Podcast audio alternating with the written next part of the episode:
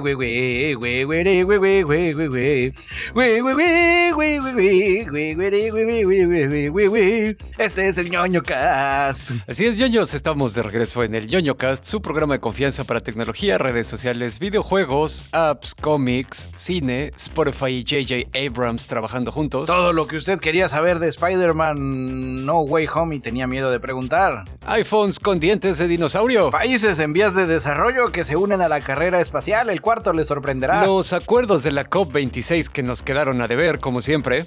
Y más cosas porque ya vamos a lo que venimos. Así es, ñoños, pues rápidamente para agradecerles como siempre que nos permitan el acceso a sus agujeros auditivos una semanita más.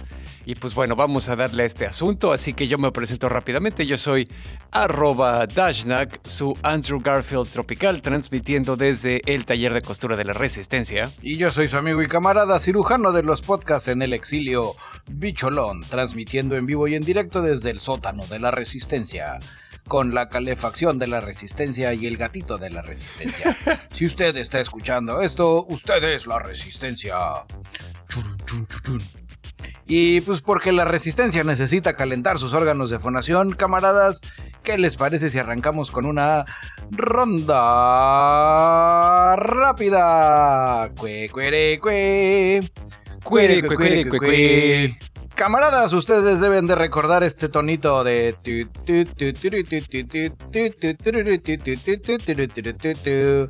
Bang, bang.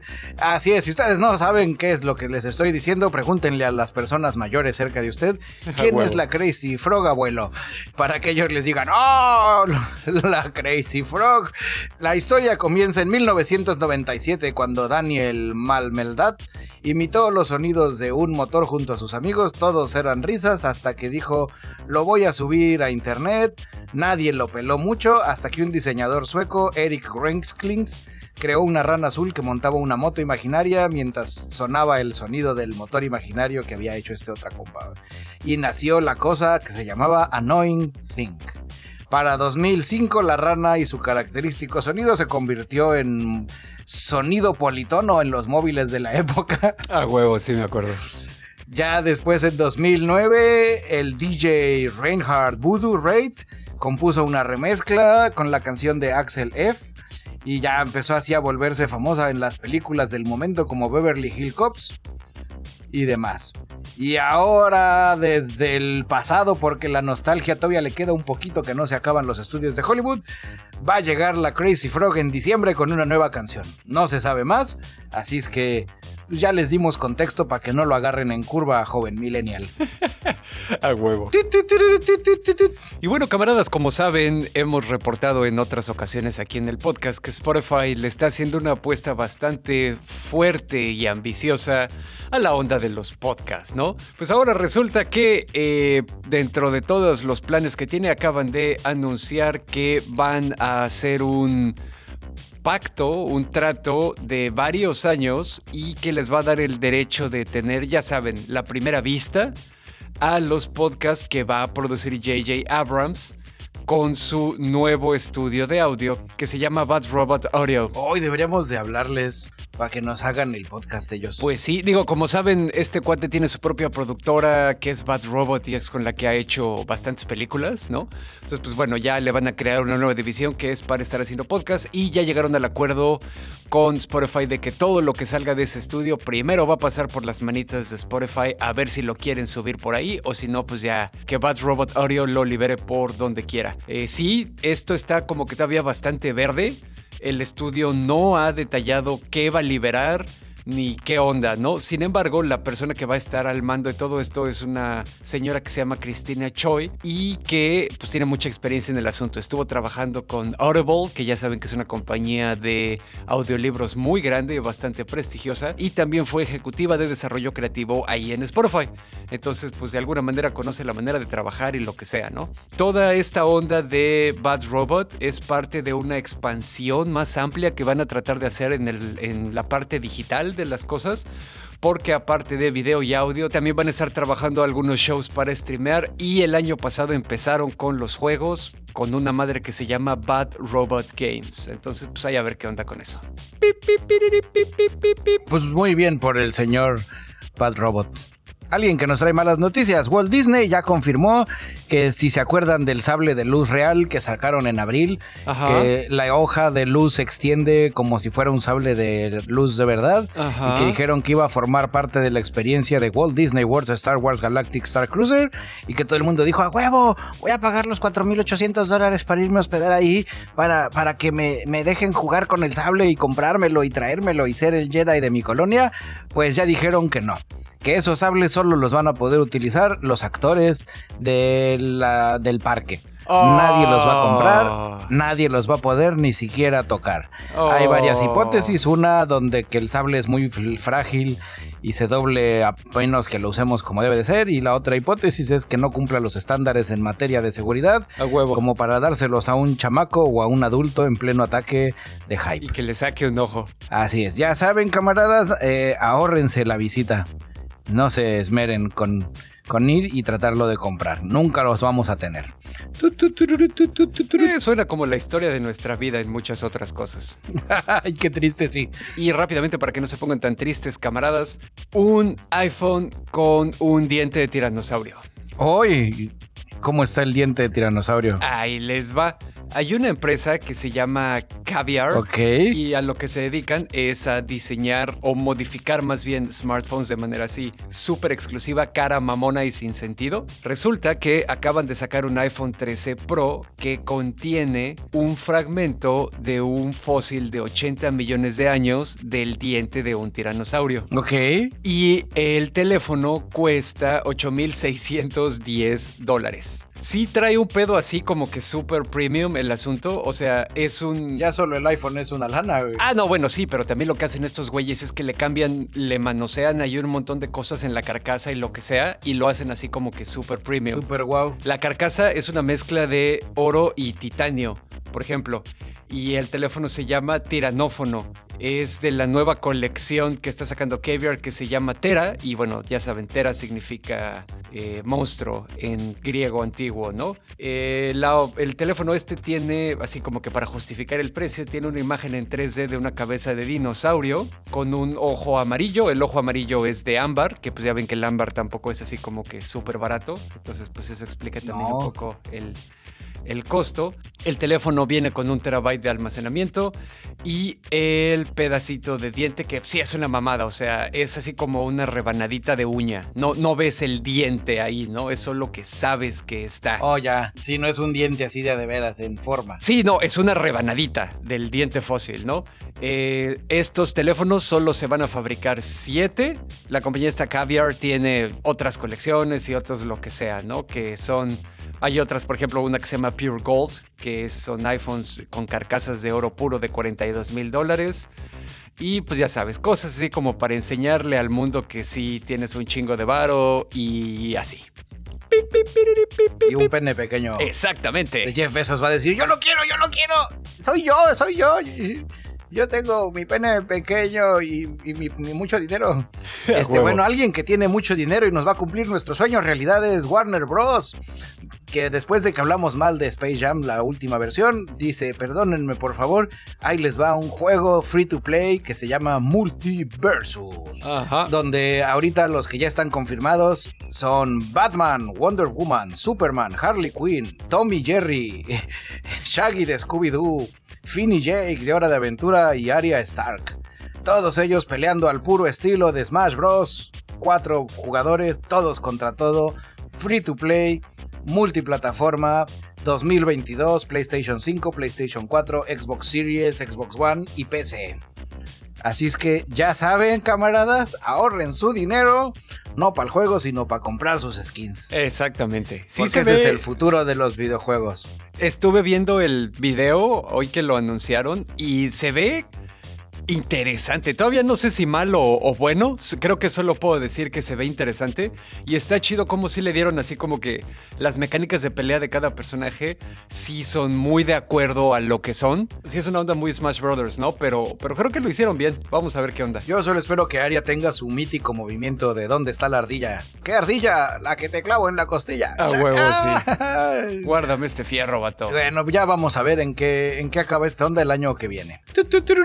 Ahí les comparto el video por Telegram. Y así es, ñoños. Y con esto yo creo que ya sentimos así calientitos nuestros órganos de fonación y ya podemos seguirnos con el resto del podcast que ya saben que siempre les traemos un montón y de noticias también. Usted está informado.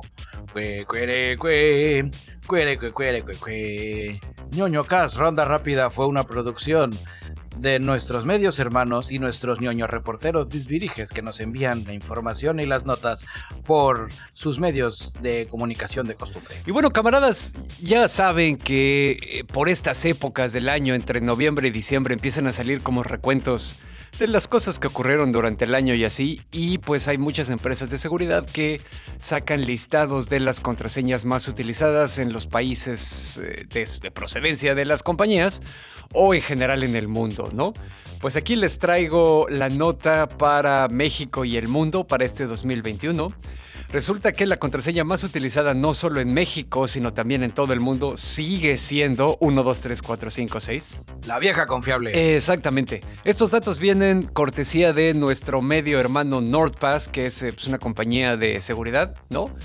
Y para obtener esta información, los quads utilizan una base de datos que pesa 4 terabytes, que está hecha de todos los leaks que estuvieron ocurriendo durante el año. Ya ven que mencionamos así de varios lugares, ¿no? De Twitch, de Facebook, de lo que sea.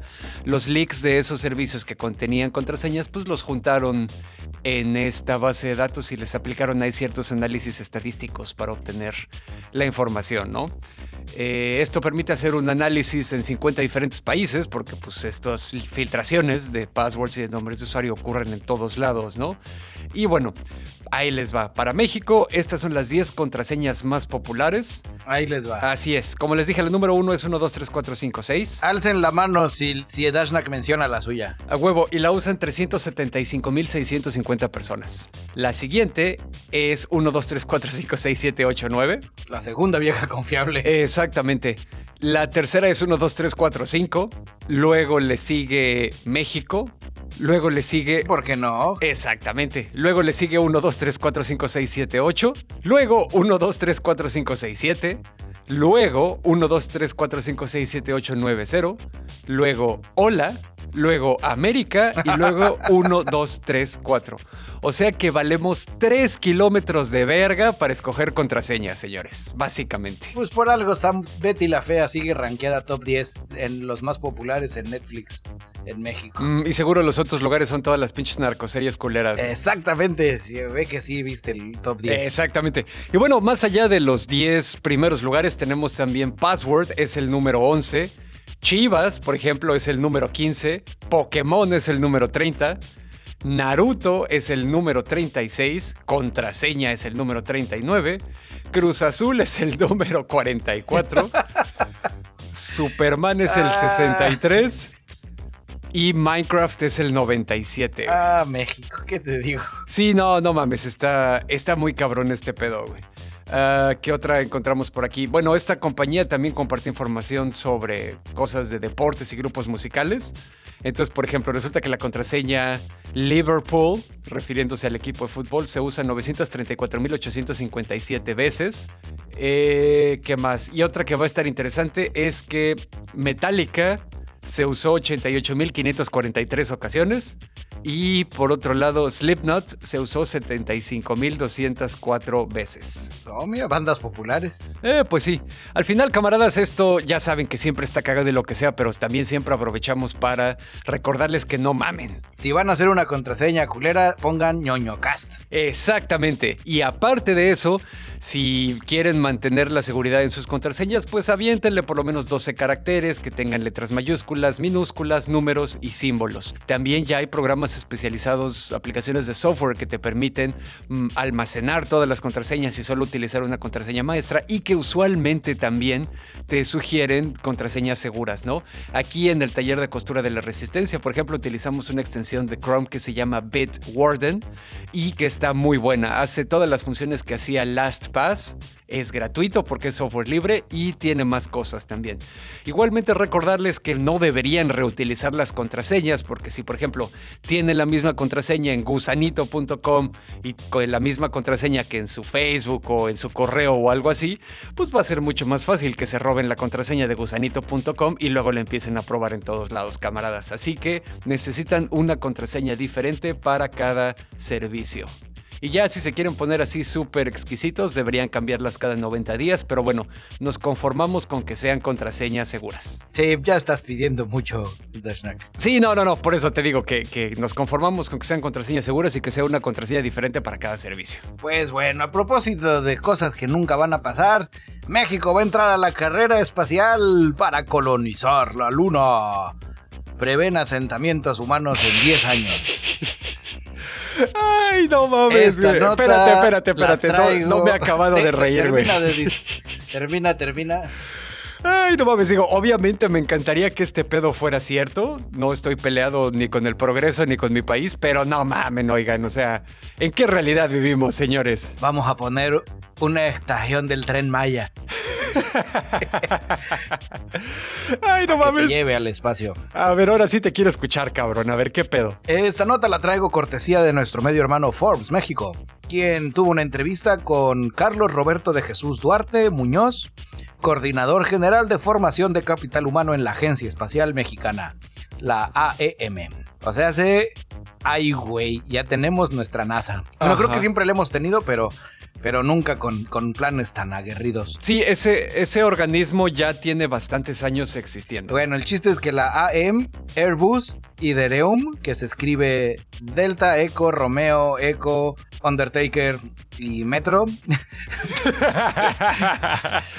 huevo. van a trabajar en un proyecto piloto de desarrollo de tecnologías avanzadas para recopilar, procesar y utilizar recursos espaciales que hagan sostenibles las misiones en la Luna y posteriormente la vida humana. Citando a este señor, dice, yo diría que en unos 10 años ya podríamos tener asentamientos humanos en la Luna, con algunas personas trabajando y haciendo experimentos.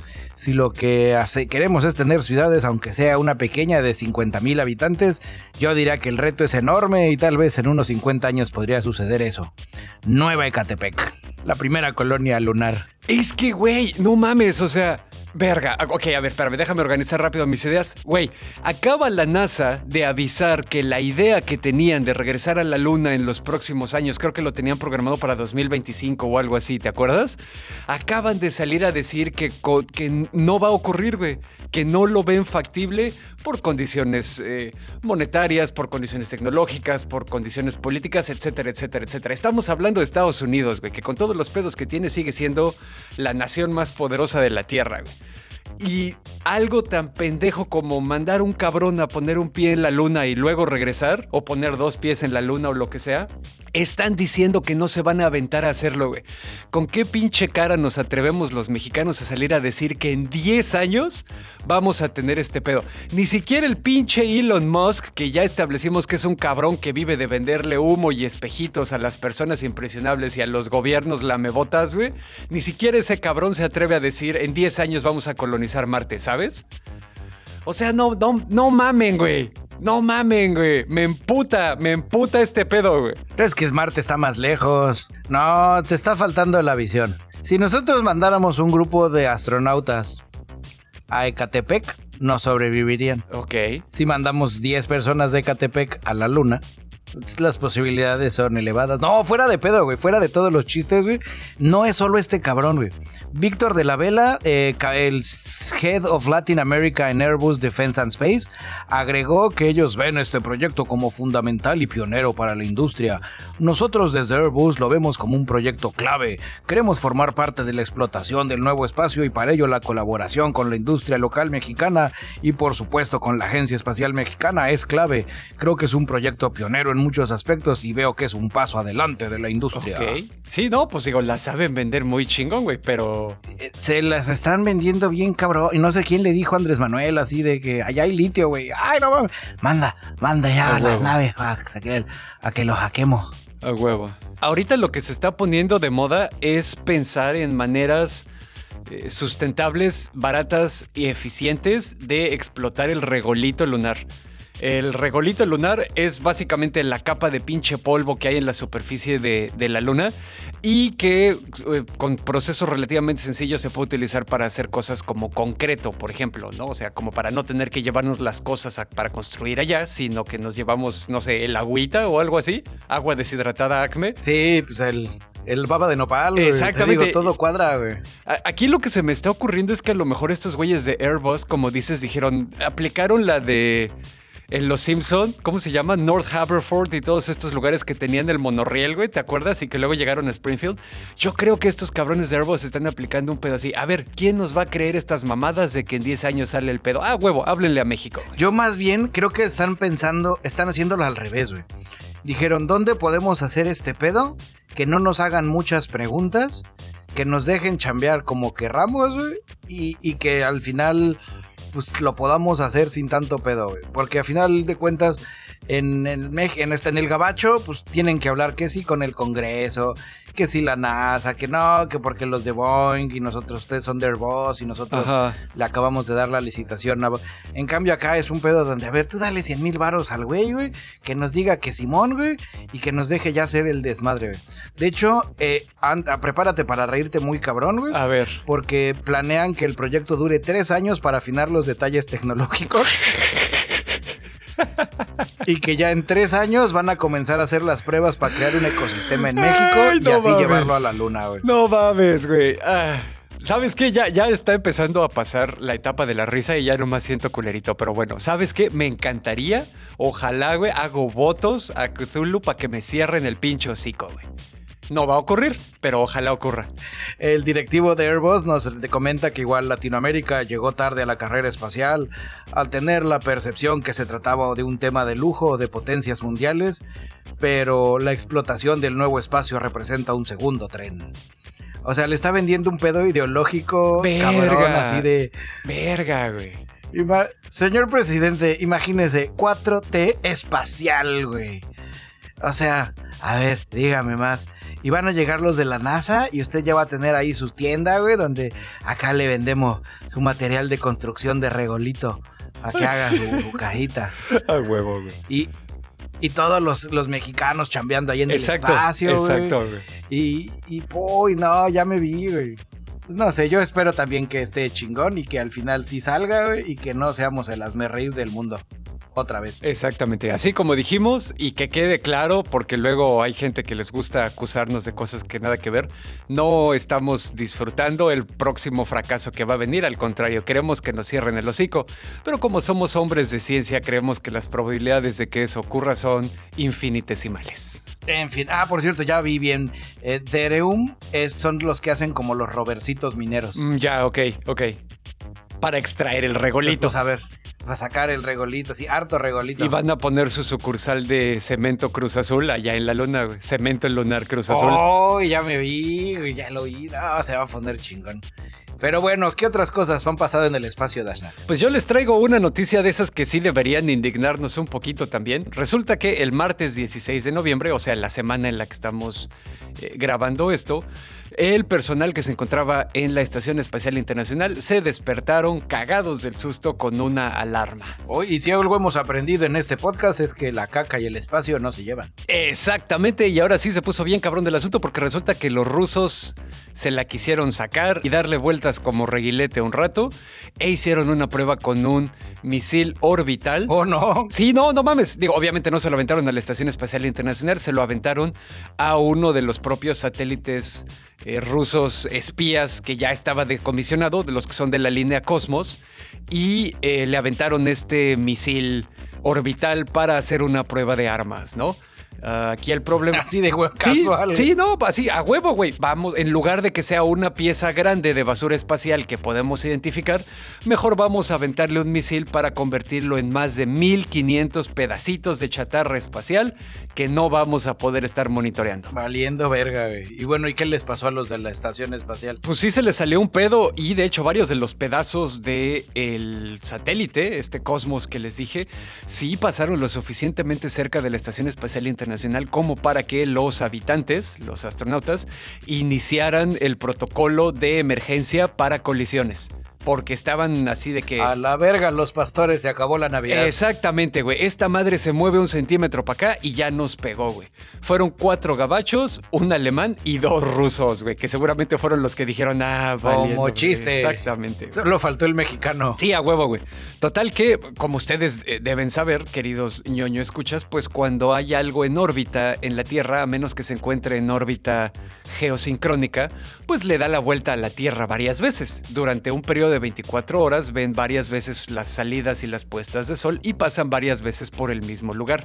Resulta que los astronautas se tuvieron que meter buscando refugio en las cápsulas de transporte que los llevaron a la Estación Espacial Internacional en caso de que todo valiera verga y tuvieran que evacuar. Y... Que retacharse. Exactamente. Y pasaron varias veces por la nube de escombros y esquirlas y pendejadas que dejó la explosión. O sea, no fue solo una vez, güey. Se tuvieron que quedar ahí un ratote en lo que la estación pasaba varias veces por la nube, ¿no? Al final, eh, pues ya eh, no hubo ningún herido, no hubo ningún daño, eh, no nada, ¿no? Pero bueno, al final sí hubo así como que un comunicado oficial de la NASA a los rusos diciéndoles como que, oigan, güey, no mamen, eso sí fue profundamente irresponsable, están arriesgando vidas a lo pendejo, ¿no? nos están sacando aquí unos cálculos rápidos. No la estaban haciendo de jamón, güey, los astronautas ni los administradores. Era un peligro real. Algunos de los pedazos del satélite salieron volando a 28 mil kilómetros por hora, güey. Sí, o sea, y atraviesa la estación espacial. Exactamente, acuérdense que aquí estamos hablando de energía cinética. Imagínense la cantidad, aún una pendejadita así que sea del tamaño de un chícharo, güey, la cantidad de energía cinética que trae es suficiente para convertirla en un proyectil, güey. Aparte también tenemos el problema de que pues la Estación Espacial Internacional ya está pegada con Durex, güey. No necesita una colisión catastrófica. Con un pinche agujero de 1.3 centímetros que le hagas, le puedes causar daño estructural irreparable. Este dato lo estoy citando de nuestro camarada ñoño John Crasides, que eh, trabaja con la NASA, ¿no? Entre otras cosas que hace el güey.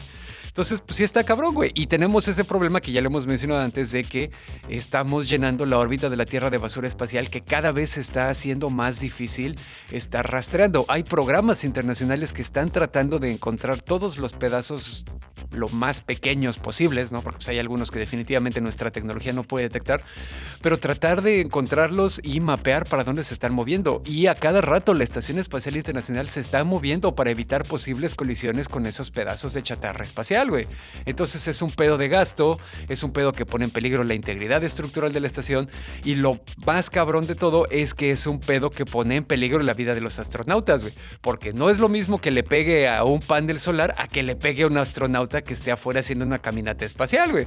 Los pinches trajes no traen ninguna protección, güey. Son, son de telita espacial, sí, pero telita al fin y al cabo, güey. No, y está muy cabrón está muy cabrón. Afortunadamente para nuestro país, nosotros veremos esos pedos desde la luna. Exactamente. Y pues bueno, ahí está la nota, camaradas, para que sigan haciendo eh, corajes. Ya aquí citando finalmente al camarada Crasidis otra vez, él dice que le preocupa mucho que no hay ninguna ley internacional que evite que las naciones hagan estos tipos de pruebas, ya sabes, de misiles de baja órbita, como el que acaba de hacer Rusia, y que por consecuencia le preocupa mucho que se va a necesitar que un astronauta sufra lesiones severas o incluso muera antes de que el mundo tome en serio lo que es la amenaza de la chatarra espacial. Yo por eso ya no voy al espacio. Los amigos de Haynes sacaron un ketchup marciano. ¿Pero qué es un ketchup marciano, tío bicho? Ah, pues el proyecto se llamaba Proyecto Rojo, donde los maestros tomateros de Haynes porque así les dicen a sus expertos de cultivo, eh, contaron para su investigación con la colaboración de científicos de Aldrin Space Institute. Y en, el Instituto Tecnológico de la Florida con el doctor Andrew Palmer, germinaron tomates en árido sustrato marciano, oh. obviamente en la Tierra, dijeron vamos a hacer sustrato marciano y ya hicieron los tomates, llegaron los maestros tomateros y dijeron, eh, no, les hace falta más ketchup Entonces ya sacaron al final unos que estuvieran al nivel y sacaron ya su edición especial de ketchup marciano. Órale. Se me antoja probar la ketchup marciana, la verdad. Sí, no han dicho todavía si la van a vender. Sí, cómo va a estar el pedo, güey. Es, dicen que todavía no, han, no tienen el visto bueno de la administración de Heinz para la venta al público. Ok. Pero. Y pues también no han hecho así como una cantidad súper pendeja. Construyeron ellos un biodomo y al final todos ganaron. Heinz obtuvo la publicidad. La banda del Aldrin Space Institute y del Instituto Tecnológico de la Florida, pues aprendieron sobre sembrar tomates. Sí, porque eso nadie lo sabe. Bueno, no, pero sembrarlos así de manera, de manera chingona, güey. Es, es como. ¿De manera espacial? Sí, van a, luego van a hacer una de chiles así de, y le van a hablar a los de Herdes. Porque no es lo mismo tú poner la semilla y sembrarla a, a que tu maestro, tu maestro rajero o tu maestro tomatero te diga, no, güey. Ahí a este, este este tienes que echarle las gotitas así de lado. Porque mira, ve, ve como de lado, así agarra la raíz y va directo al tomate. El nombre sí está chingón, güey. Proyecto Rojo suena así súper fucking merol, güey. La neta está muy chido, güey. Así es que ya saben, camaradas, próximamente más productos marcianos por parte de nuestros amigos del Proyecto Rojo. Así es. Y bueno, camaradas, eh, dándole seguimiento a todo este asunto de la COP26 que estuvimos platicando las semanas anteriores, pues yo les traigo así como que el recuento final. La conferencia climática ya terminó. ¡Ey! ¡Estamos salvados! Con razón siento el calentamiento global detenerse. Exactamente, eso es justo a lo que voy, bicho. Muchas gracias por tan amable introducción.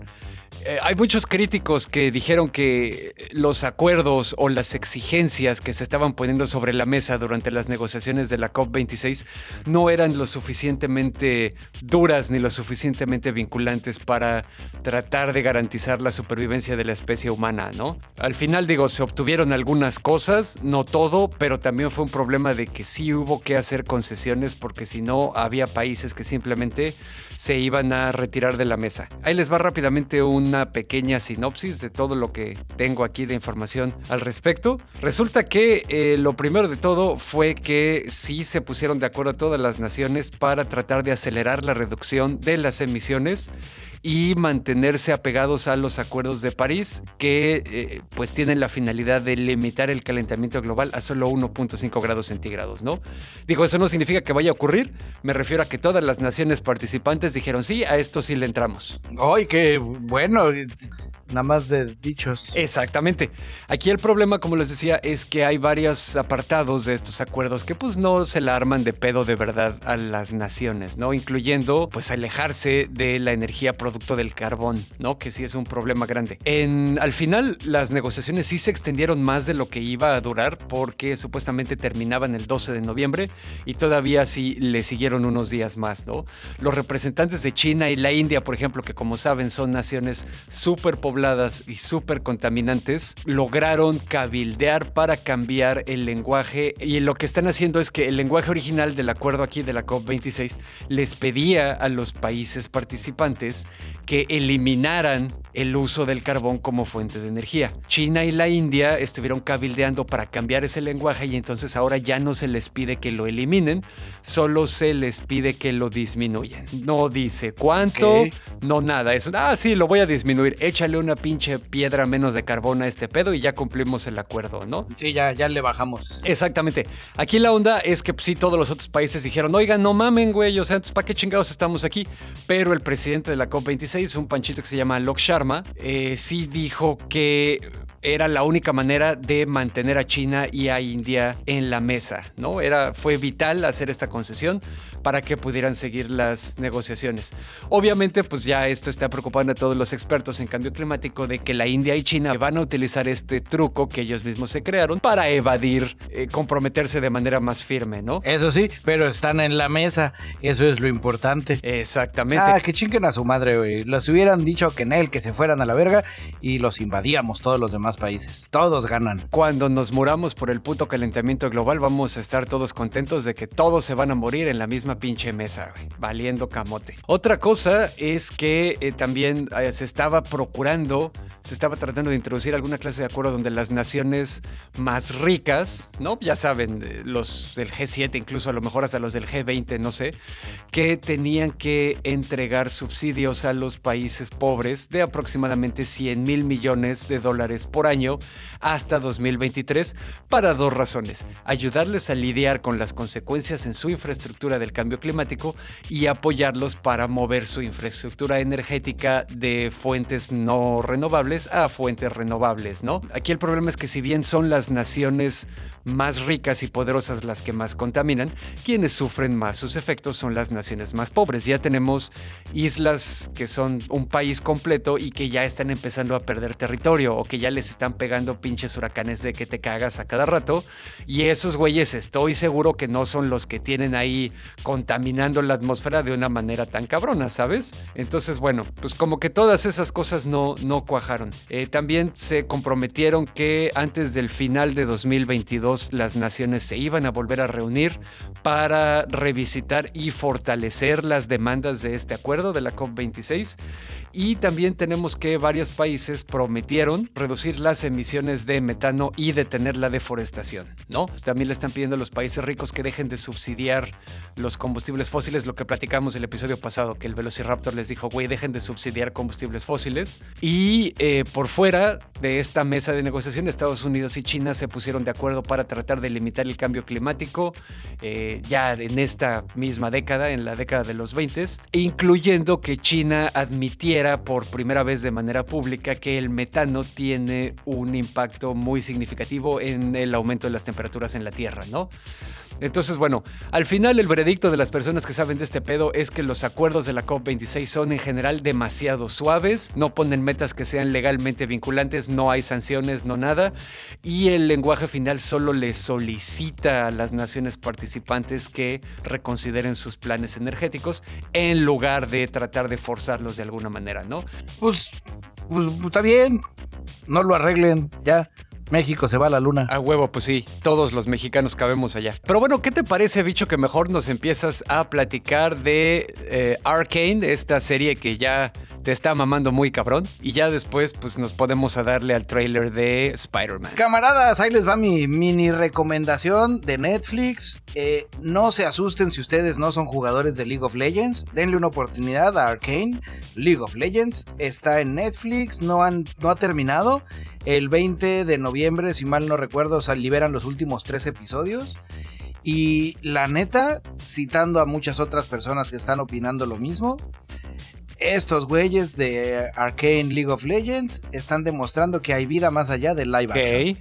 Está poca madre. Ustedes recordarán por episodios anteriores mi, mi, enojo con el CGI y las series de animación con un estilo de lenguaje visual de anime que acaban siendo Barbie cascanueces. Pues Arcane League of Legends me cerró el hocico bien sencillo porque en lugar de ponerse a hacer el mame de un CGI limpio, utilizaron una especie de arte conceptual similar a una acuarela. Oh. Y está bastante gozoso, bastante divertido. Se topean un universo, te digo, no tienes que estar metido en el League of Legends para disfrutarlo, Yo la neta soy lo que le sigue de casual en ese juego. Sí, yo ni lo juego. Pero está bastante está bastante interesante, la historia está muy entretenida, está muy adulta, eh, denle, denle un quemón, Ya si ustedes no son así tan clavados y le quieren dar al juego móvil que sacaron especial para pues para conmemorar esta serie, con los personajes de la serie dándose catorrazos en, League of Legends, pues denle el quemón. Pero la neta está muy, muy chingona, güey. Felicidades a la gente de Riot Games. Lo logró. Creo que lograron por primera vez una adaptación audiovisual de videojuego a serie bastante bien lograda. Güey. Ok. Fíjate que yo lo que estaba leyendo es que de hecho estuvo también hecha esta serie que rápidamente cuando salió destronó al juego del calamar como la serie más vista en Netflix. Sí. Eh, el estudio que se encargó de la animación es eh, Fortiche, que fue les hizo un video a Imagine Dragons, el de Warriors. Mm, ya. Y, en, y durante varias partes de la, de la serie salen pues musiquilla acá, ya sabes, millennial, moderna, empoderante, bastante cotorra. Eh, no he confirmado, pero creo que sale Imagine Dragons en un cameo en un bar tocando. Ok. Pero está, te digo, está bastante, está muy bien lograda la animación lo que te permite olvidarte que estás viendo CGI y disfrutar de la historia, que también está bastante interesante. Digo, no descubren del hilo negro, pero está, está muy bien hecha. Ok. Denle la oportunidad. Arcane, League of Legends, en Netflix. Y antes de comernos la maldita naranja, también les voy a recomendar, descárguense el beta de Halo Infinity. Está bien chingón el multiplayer. Ahí, si ustedes quieren echar luego la reta, échenme el grito, agréguenme en Xbox. Mi gamer tag es papalón3414. Y pues podemos echar ahí los catorrazos vieja escuela. Eso me gustó. El multiplayer me, me dio ese feeling que estaba volviendo a jugar el Halo 2. Órale, ok. Algo que no me, que, no me agradó, pero tampoco me desagrada, es que están subiéndose al modelo free to play para el multiplayer. Oh, no. Con el objetivo de Fortniteizarlo. Donde vas a tener que pagar tu pase de temporada para obtener mejores skins, mejores chivas. Ajá. Pero obviando ese pedo y nada más para entrar a dar plomazos y divertirte, está muy chingón. Ya en diciembre saldrá la versión oficial con el modo historia, donde podemos ver el, el desenlace de esta fatídica historia de amor entre una inteligencia artificial y un soldado Spartan. Ok, ok. Eh, si ustedes no sabían, este juego viene a terminar, a continuar la parte del Halo 5 donde Cortana se desafana y se vuelve una inteligencia artificial rogue espacial tratando de hacer sus pendejadas y Master Chief no la logra salvar y, los que iban a chingarse a Master Chief no los logran chingar y queda todo así como un desvergue, Con esta historia ahorita la van a, van a cerrar ya todo, se supone. Ok. Y ahora sí nos comemos la maldita naranja. Spider-Man y el trailer. No, ¿cómo era? Yo voy a arrancar con algo veloz y se me hace una falta de respeto que los estudios editen de esa forma un trailer para no mostrarnos o mostrarlos alguna cosa que no va a salir en la película, como ya lo hicieron en Avengers cuando salía Hulk, que luego no salía, y ahora lo están haciendo con algo le pega al lagarto y no lo estamos viendo. Y, se me hace una falta de educación. Ok, y bueno, fuera de eso, ¿qué tal te pareció el trailer? Eh, y aquí voy a, voy a redecirme por si llega a ser lo contrario. Estuvo muy chingón cuando Miles Morales con su con su ¿cómo se llama su madre? su camuflaje. Con su camuflaje óptico le pega al lagarto. a huevo. Creo que me, pareció me pareció interesante. Digo, no nos están enseñando nada que no nos hayan enseñado antes. Eh, nos confirma detalles, por ejemplo, los elementos rojos que salen en los pulpos del Doctor Pulpo son pedacitos de robot, de nanorobots del traje de Spider-Man. Correcto. Correcto.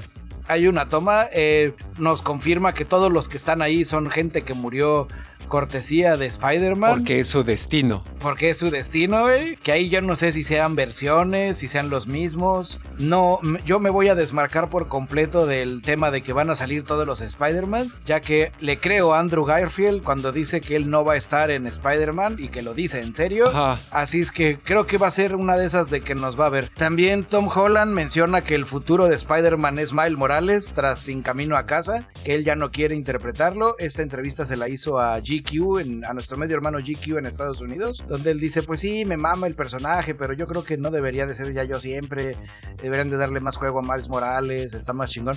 No sé, creo que e, eso y el que, y que Miles Morales es invisible a veces, podría ser el la pieza clave del universo trailercífico que nos hace falta. Órale, pues sí, a ver, digo, algo que definitivamente queda claro es que ahora sí eh, eh, Marvel está poniendo todos los huevos en la canasta del multiverso, ¿no? Todas las cosas que hemos estado viendo en el último año y cachito vienen enfocadas a la gran revelación del multiverso, desde los pedos de la, la película anterior de Spider-Man, donde hablan un poco del multiverso y resulta que no es correcto, pero pues ya metieron el concepto, ¿no? Y luego ya vemos también, por ejemplo, Scarlet Witch, y hay como varias cosas, ¿no? La próxima película que viene del Doctor Strange, esta película de Spider-Man que estamos platicando, entonces definitivamente le están tirando como que todo por allá. Dicho esto, no tengo como que mucho más que agregar respecto al metraje del trailer, ¿no? O sea, estuvo chingón, vimos lo que queríamos ver, vemos que sí vienen los villanos, eh, etcétera, etcétera, ¿no? Algo que sí me parece interesante es que este nuevo trailer sí deja así como que varias preguntas que son las que les traigo aquí rapidito para ñoñarle a gusto. A ver, La primera pregunta es, ¿en qué parte de la continuidad está el hechizo del Doctor Strange que se cagó? Porque se supone que todo este pedo ocurre porque eh, Spider-Man va con él y le dicen esto que hagas un hechizo para que todo el mundo se le olvide que yo soy Spider-Man, ¿no? Y algo caga el Doctor Strange y de hecho vemos que durante el tráiler le echa la culpa a Peter Parker cuando pues en realidad sabemos que es Strange, ¿no? Pero entonces, por ejemplo... Ahí te va. La continuidad sale sacando matemáticas. Esta cosa, pare... esto pasa después de su última película. Se muere Misterio y sale en chinga el pedo. Y antes de esa madre de la película había sido el regreso de Endgame. Ajá. O sea, si te fijas, el, Spider-Man es luego, luego, porque regresa su amigo, el, el joven Ned Leeds, regresa y hacen todo el desmadre, güey, y ah, sí, ya estamos después de lo del Blink, ay, creciste un poquito, jajaja, y bueno, nos vamos a ir a Inglaterra y después de lo de Inglaterra pasa este pedo. Y en el trailer él menciona un así donde de estos últimos meses lo más divertido ha sido la semana desde que te dije que soy Spider-Man. Exacto. Y se lo dice en la anterior película.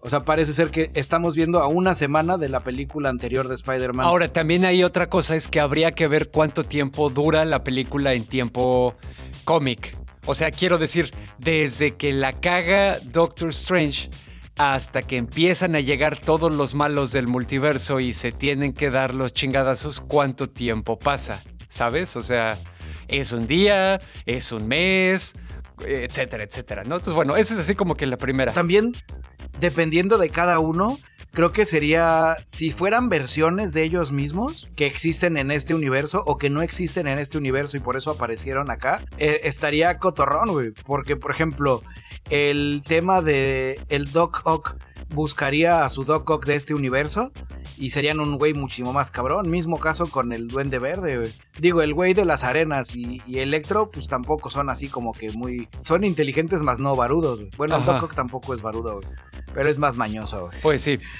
Vería quién, vería quién le patrocina, güey.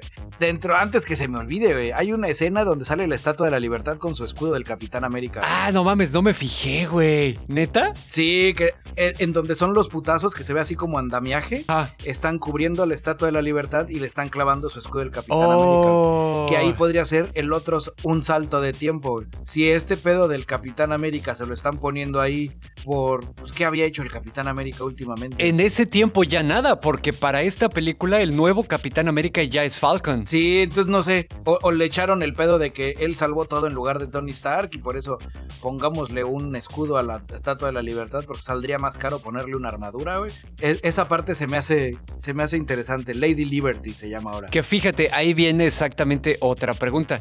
¿Dónde chingados están los otros Avengers, güey? ¿Qué o, acaso el, el hechizo fallido de Doctor Strange modificó algunas otras cosas? ¿Desapareció a los Avengers? ¿O qué chingados? Porque el pedo de que el Sorcerer Supreme le pida ayuda a tres adolescentes y de esos tres adolescentes solo uno de ellos tiene poderes, güey, está cabrón. ¿Por qué no hablarle a los cabrones que pegan más duro, güey? Y ahorita que dices que solo uno tiene poderes, hay una escena donde vemos al a un duende, abro comillas, al duende verde, pero sin su gorrito de duende verde y con unos gogles y que trae otro deslizador distinto al que ya habíamos visto que el duende verde trae y por ahí andaban diciendo que es Ned que se volvió el Hobgoblin. Bueno, es chistoso porque el nombre que tiene Ned en la continuidad del eh, universo cinemático de Marvel es el mismo nombre del güey que se convierte en el Hobgoblin. Pero pues aquí sí es como, como buen pedo el Ned, güey. Entonces, a lo mejor es un algo alterno. Que bueno, al final, esa es, fíjate, otra de las preguntas que traía. Vemos claramente que son eh, dos duendes diferentes, ¿no? El, el duende que conocemos como el güey que fue William Dafoe y pues también este, ¿quién chingados es este nuevo duende? Porque hasta las bombas que trae en su deslizador son diferentes, güey. Y trae como que capucha y lentes, no trae la máscara, pero pues ahí sí no tenemos puta idea todavía, güey. Que ahí mi teoría era el, el snowboardista de la muerte. El que es el Harry Osborn, cuando adopta el manto del duende verde, que ves que manda a la verga todo lo del duende verde y se disfraza de, sí, me voy a ir a esquiar mientras resuelvo los misterios y los crímenes.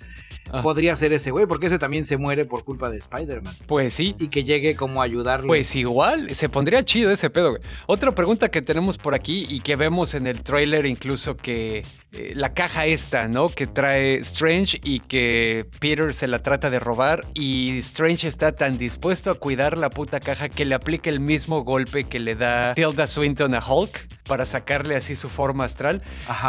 ¿Qué, chingados hace esa caja, güey? ¿Para qué sirve? ¿Y por qué le estamos cuidando tanto? Y sí se la quita. Hay otra escena donde le tira la telaraña y la chispa y yo creo que es el traje negro y dorado. Ok, porque también vemos... porque, exactamente, vemos varios trajes en el mismo trailer. Y el traje negro dorado, si te fijas, le mueve acá como a las de allá y sale sus runas de Doctor Strange. Pues igual. Es como su traje, su traje mágico. Así como tuvo en las películas pasadas el traje tecnológico, ¿no? De Tony. Pues sí, porque el tecnológico ya vimos que el Doc Ock se lo empezó, se lo está quitando en, en, mensualidades, en abonos. Que fíjate, esta es otra que traía el caso del Doc Ock. Aquí tiene bastante sentido porque establecieron bien en la historia pasada del Doctor Octopus que el pedo fue que había así como que un chip inhibidor en sus brazos mecánicos y que se chingó y que por eso los brazos lo empiezan a controlar y el güey se hace así como que todo evil, ¿no? Entonces tiene sentido pensar que los nanobots del traje de Spider-Man podrían contrarrestar eso y aunque siga teniendo el uso de los brazos mecánicos, pues ya no está siendo controlado por ellos, ¿no? Porque claramente vemos que Ock está guardado así como que en algún lado ya con los tentáculos rojos tipo Spider-Man y le está dando tips y le está empezando a ayudar, ¿no? O sea, le dice, güey, todos estos cabrones se murieron. Sí, cuando le preguntan, ¿cómo te llamas? Creo que las expectativas son peligrosas para esta película. Sí estaría muy chingón que saliera todo lo del multiverso en forma, güey. Pero la neta, no creo que lo vayan a hacer porque ya lo hicieron para Spider-Man Into the Spider-Verse. Y los estudios son huevones, pero no para tanto. Y, el otro tema, ese guiño que nos da el actor Tom Holland diciendo de que sí, yo me quiero ir a ser James Bond y esto de Spider-Man siempre me gustaba, pero pues estaría chingón que fuera Miles Morales, güey.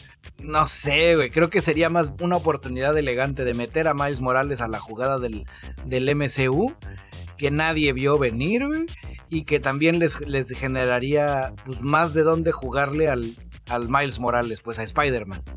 Donde si ya retiran a Tom Holland un ratito, güey, tienen a uno mucho más chavito, tienen a uno de origen latino para poder hacer sus películas más diversas, güey. Ajá. Con superpoderes menos manoseados, güey, porque pues ya el Spider-Man más cabrón no lo pueden hacer, güey. Ya si me sigues, no, no, más no lo pueden idear. Ya tiene la armadura biónica de Tony Stark, güey, que es como el ultimate armador. El Iron Spider. Ajá, Ajá y ya más arriba que ese, pues ya, pues nada más que este el Doctor Strange le dé el, el mágico, güey. Tom Holland ha hecho la Tom Hollandiña de una manera elegante, sutil y bonita, sin que lo regañen, aventándonos pistas. Ya, pues igual.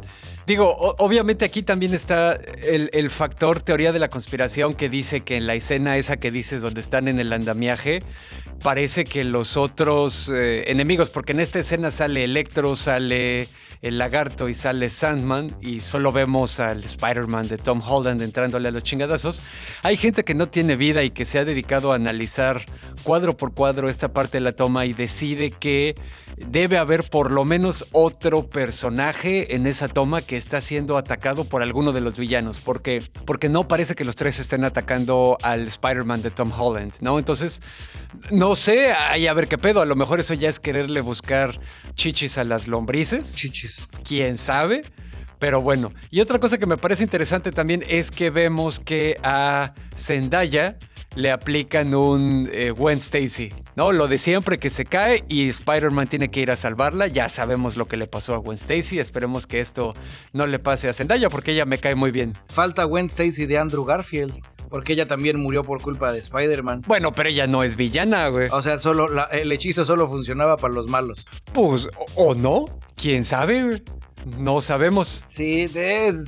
ahí sabes de esa escena donde dices, están de un lado eh, Sandman, Electro y el lagarto. Correcto. Y yo del otro lado veo a Spider-Man. Y a los que no veo son al Hobgoblin y a Miles Morales. Ok, ok. Podría esos, ser dos son, esos dos son mis gallos. O ponle que podría ser todavía más culero, güey. Y ahí son los Avengers que dices que no los. que dónde están. Podría ser uno Doctor Strange. Y el otro, no sé quién te guste, güey. Alguien que de la, de la segunda división. Hawkeye, este, Chang-Chi, eh, Daredevil, así de, vente, chavo. Ya. Sí, no, pues quién sabe, digo, no, no creo que vayan a introducir personajes tan nuevos para este pedo. Otra cosa que sí me deja la duda es que creo que sí tenemos la confirmación de que la nueva de Doctor Strange, que es Doctor Strange in the Multiverse of Madness, ocurre cronológicamente después de esta película. Entonces, después de todo este pedo vamos a tener que ver qué pasa, que le esté abriendo la puerta a Shuma Gorath para tratar de llegar a nuestra dimensión y consumirnos a todos, ¿no? Sí, no sé, llega un punto donde ya fuera de, cotorreo y pecando a los mandamientos ñoños, lo complican tanto y no se esmeran en, en acomodar las cosas, sino de que todo es como China y fue porque un mago así lo decidió. Que, que, no siento que luego las cosas cuadren como debieran. Ya. Porque de, de, forma paralela, en teoría, esto también está sucediendo al mismo tiempo que WandaVision. Y por ahí leía que al mismo tiempo está pasando lo mismo que mientras está pasando esta película va a ser Eternals. Ok. Entonces, ¿dónde chingados andan los Vengadores, güey? No mames. Vergazos por todos lados y están tragando camote, güey. Pues se, quedaron. sí, es, esa es la parte que te digo. O se quedaron a la mitad. Así de vamos a ver de los Eternals, que hay unos güeyes, un celestia. Ahí van corriendo. Y antes de llegar les avisan: No, que en Nueva York hay putazos, regrésate, güey. Y ya sabes, no llegan. por andar tratando de llegar a los dos lados, se quedaron en el tráfico. Ah, pues sí. Pues bueno, camaradas, yo creo que ya expandimos todo lo que podíamos sobre el trailer de Spider-Man, a menos que aquí Bicholón quiera agregar algo más, ya vendría siendo hora de cerrar este episodio. No, yo ya, yo simplemente les digo, camaradas, si tienen algún camarada ñoño escucha que esté muy emocionado por lo que venga, díganle no, la expectativa es mala para ti. Espera lo menos de esta película. Huevo. Así, si sí pasan las cosas del multiverso, vamos a salir satisfechos. Si no pasan, vamos a decir, mira, lo sabíamos, y, a ver en qué acaba el show. Ah, sí. Ese es el consejo que les doy porque su tío bicho soy. A huevo. Y bueno, camaradas, pues yo creo que ya vamos a ir cerrando este asunto. Vamos a empezar con nuestros avisos parroquiales. Primero que nada, mandar un saludo grande y cariñoso a Pam y a su brother, a su carnal, a su hermano Sebastián, que hace poco nos descubrieron y parece que les gustó mucho el programa. Así que pues muchas gracias. Ya saben, vayan y esparzan la palabra ñoña.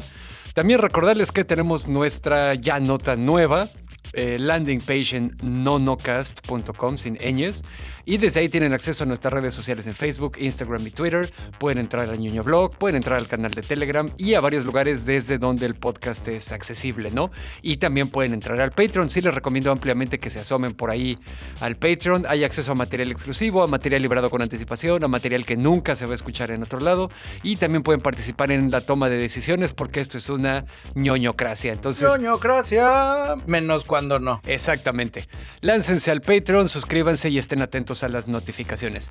Y ya que estamos hablando de los Patreons, camaradas, pues vamos a darles las gracias a... Ángel Delgado, Joe Walker, Sergio Adrián, Sebastián Bojorques, la familia de los Romo, Ferio Ortiz, Francisco Novelo, Manuel Núñez, Claudia Maya, Víctor Antunes, Clau Borbón, Diego Díaz, Orkin, Juan Antonio, Alejandro Zul, Eduardo Alcalá, Tampi Loredo, René Bautista, Los Sapos Rosquillas y Sergei Josevich. Muchas gracias, camaradas. Ustedes, camaradas ñoños, son el trailer de Spider-Man No Way Home sin faltas de respeto de mi corazón. Ah, ya huevo. Y muchas gracias, camaradas, por la confianza en este proyecto. Saben que sin ustedes esto no sería posible. Eh, y pues nos complace mucho el entregarles contenido de calidad. Finalmente, recordarles que en nuestras redes sociales se van a poder encontrar clipsitos con video y extractos del podcast que Bicho dice que ya está trabajando para que salgan otra vez. Ay, sí, es, que hace frío. Y los estamos sacando para que la banda se informe rápido sobre un tema en específico, ¿no? Entonces, pues cuando se los encuentren, tiren paro, tiren esquina, porque todos salimos ganones. A nosotros nos conoce más gente y las personas que se encuentran en ese contenido, pues se informan más sobre algo, ¿no? Dicho todo esto, queridos ñoño escuchas, pues ya nada más nos queda agradecerles el que nos hayan acompañado otro rato por acá. Y ya es ahora sí hora de despedirnos. Yo fui Dashnak, su Andrew Garfield tropical, transmitiendo desde el taller de costura de la Resistencia. Yo soy su amigo y camarada cirujano de los podcasts Bicholón en el exilio. Recuerden, camaradas, entrar al canal de Telegram y recibir las notificaciones al día, así chingonas, fresquecitas y sin algoritmos cochinos de las redes sociales. Y ahora sí me despido como todos los días diciendo ñoño, ñoño, ñoño cast. Oh, ñoño, ñoño, ñoño cast. ñoño, ñoño cast.